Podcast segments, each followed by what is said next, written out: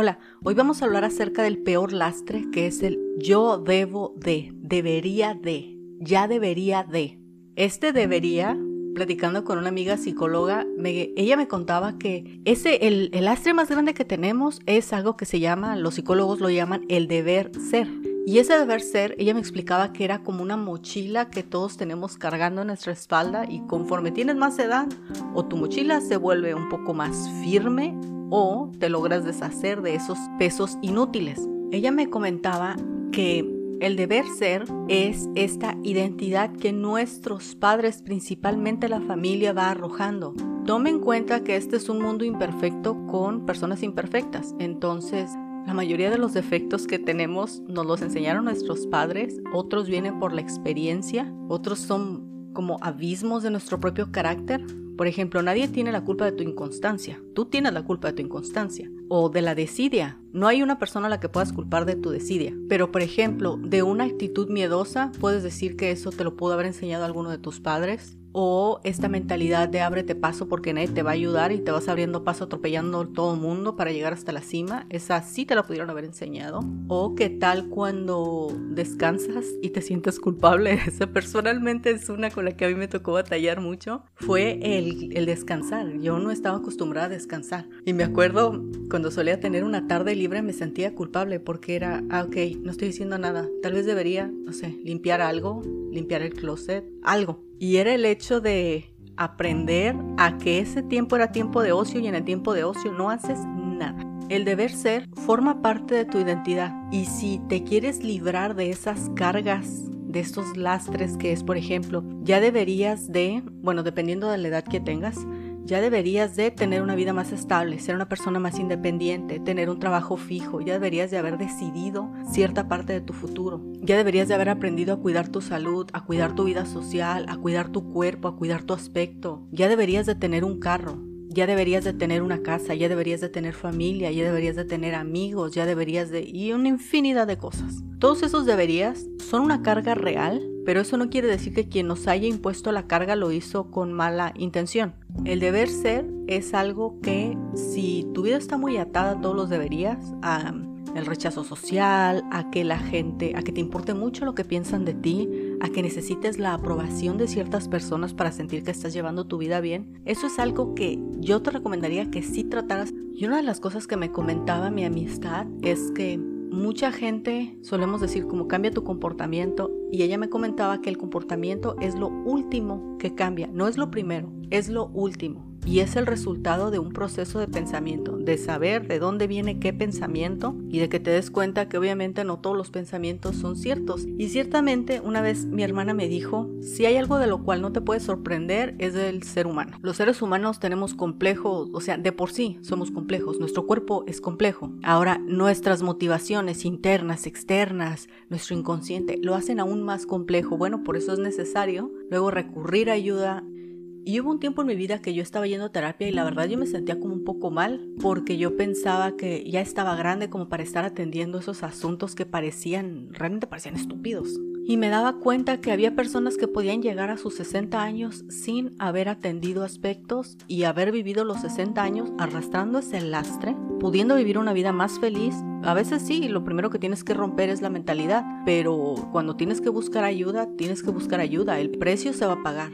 ¿Lo vas a pagar yendo a buscar ayuda o lo vas a pagar con el tiempo de no haberlo hecho? Hay muchas oportunidades que uno se puede perder de vivir tan solo por mantenerse encerrado en cierta mentalidad. Digamos que el deber ser es lo primero que forma parte de tu identidad. Tú ya eres la persona que eres. Si tocas algún instrumento, bueno, las probabilidades son de que tú ya vienes con el talento en tu ADN. Bueno, pero hay otras cosas que no vienen en tu ADN, como el estar dependiendo, por ejemplo, de los demás.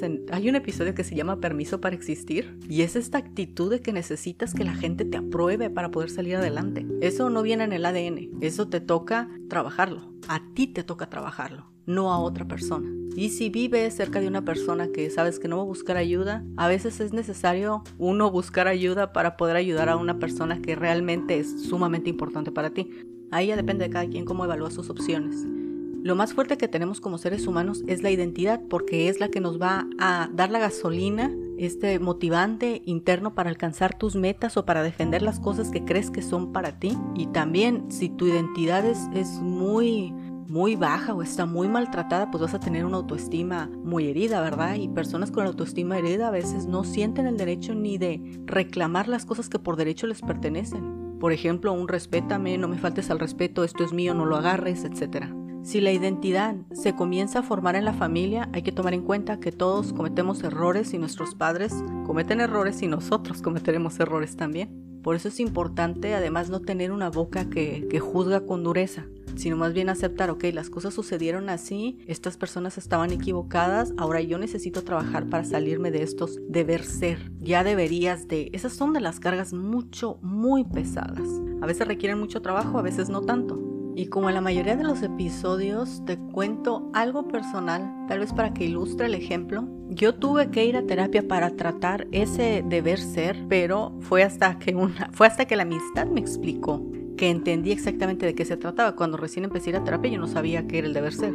A mí nomás me iban atendiendo ahí cómo iba el asunto. Pero una de las cosas que yo tenía que lidiar era con que a mí mis papás me enseñaron cómo era una persona exitosa cómo era una mujer exitosa. Y sí, yo tengo cierto carácter, tengo un carácter muy perseverante, pero yo siempre sentí ese peso porque había cosas que yo no me daba el permiso de descansar, de fallar. A veces con poquito que no le daba la marca yo ya me sentía fracasada.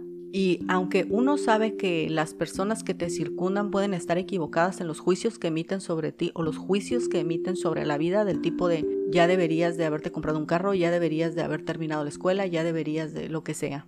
Aunque nosotros sabemos que a veces esos juicios están equivocados porque, obviamente, porque no nada más tu familia crea ese deber ser o esa identidad, también lo crean las experiencias, la escuela, la gente de la que te rodeas. Y hay ciertos pensamientos que por el tipo de carácter que tienes van a, adentrarse más en ti que otros. Pero no siempre basta con que te digas, no, no es cierto, esta persona está equivocada, no me conoce. No, a veces de verdad que tienes que ir a terapia. Para finalizar, el deber ser yo lo entendí como un techo que nos pone nuestra familia, donde tienes que llegar a cierta estatura. Si estás por debajo de esta estatura, puedes sentirte mediocre, inútil, perdedor, aburrida, fea, infinidad de cosas negativas. Y claro, si está el deber ser y le das a todas las cosas que tu familia o tus amistades te enseñaron que así debería de ser, entonces tu autoestima por haber alcanzado perfectamente todas esas metas de deber ser, va a depender de esas personas, de la opinión de esas personas, y ahí tampoco eres libre. Por eso es importante atenderlo. El ser humano es súper complejo y hay gente que no se da la libertad ni el permiso ni se libera de la creencia de asistir a terapia para salir adelante. Pero hay cosas que no se van a resolver de la noche a la mañana y menos con el mismo cerebro que es el que está lleno de esa misma mentalidad. A veces necesitas otro cerebro que te ayude a ver las cosas desde una perspectiva diferente. Y ahora mi pregunta para ti es, ¿qué deber ser cargas en tu mente y en tu corazón sabiendo que es algo ya que te estorba para vivir, que necesitas sobrepasar ese límite para poder llegar al siguiente nivel, para cruzar el siguiente escalón? Y solamente piensa si estás dispuesto o dispuesta a solucionarlo o a cargarlo el tiempo que, que tarde en desvanecerse si eso se llega a desvanecer. Y realmente espero que tomes las riendas del asunto, la vida se vuelve mucho más fácil. Nos vemos la próxima.